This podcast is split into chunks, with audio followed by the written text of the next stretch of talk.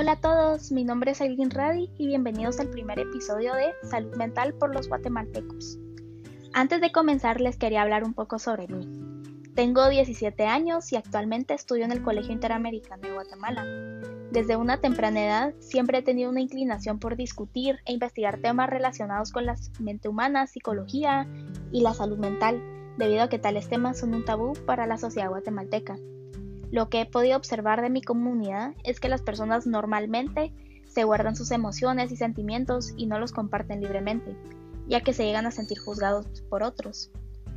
Como resultado, esta cuenta surge como parte de mi clase de inglés en el colegio, en el cual basándonos en nuestra pasión debíamos de desarrollar un proyecto para ayudar a nuestra comunidad. Entonces, como se pudieron dar cuenta, yo escogí abordar el tema de la salud mental en Guatemala.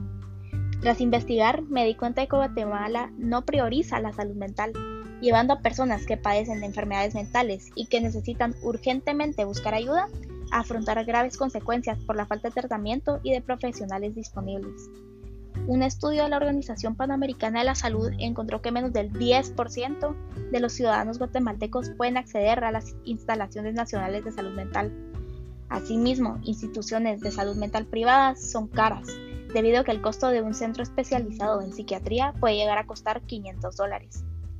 Por otro lado, quienes pueden acceder a un trato público son abusados y silenciados, por lo que se forma un estigma que los retrata como violentos y peligrosos para la sociedad.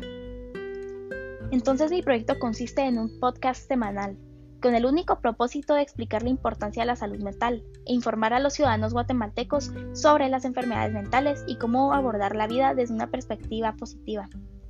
En este deseo garantizar y proteger la salud mental en un país en desarrollo que no prioriza las enfermedades mentales. Asimismo, mi proyecto está dirigido a personas de bajos ingresos en Guatemala que no tienen la capacidad de buscar y pagar un tratamiento profesional en los centros de salud.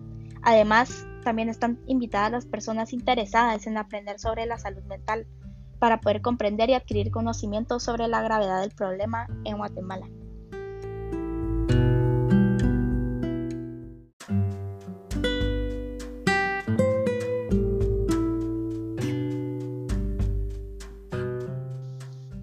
Antes de iniciar solamente quiero hacer claro que no soy una profesional en el tema y que toda la información recopilada viene de fuentes confiables. Bueno, entonces iniciemos.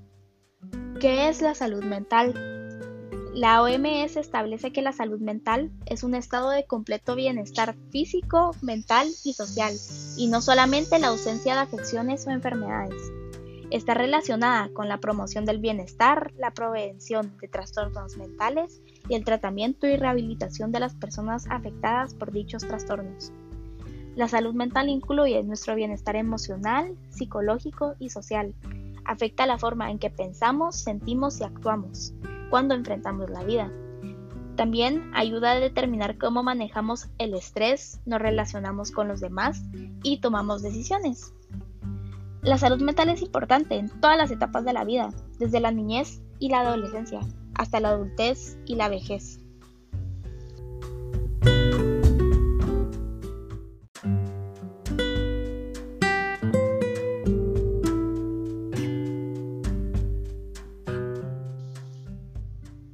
La salud mental es importante porque puede ayudarnos a 1. Enfrentar el estrés de la vida.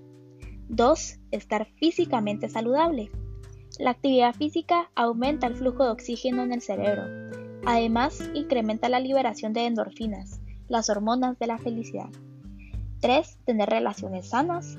4. Contribuir en forma significativa a nuestra comunidad. 5. Trabajar productivamente. Y 6. Alcanzar nuestro completo potencial.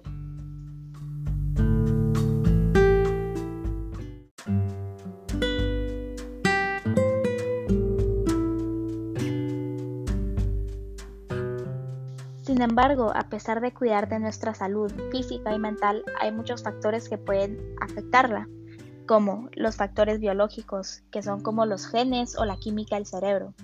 2. Experiencias de vida, como trauma o abuso. 3. Antecedentes familiares de problemas de salud mental. Y 4. El estilo de vida de la persona, como la dieta, actividad física y consumo de sustancias.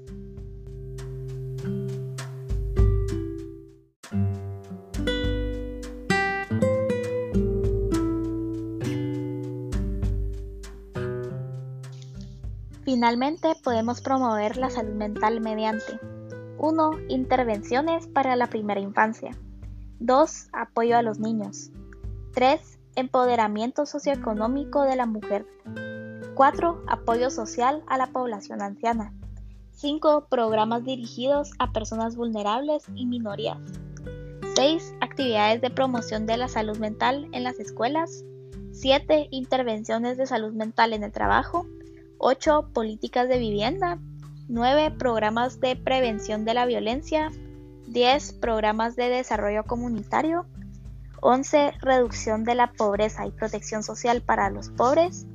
12. Leyes y campañas contra la discriminación. Y 13. Promoción de los derechos, oportunidades y atención de las personas con trastornos mentales.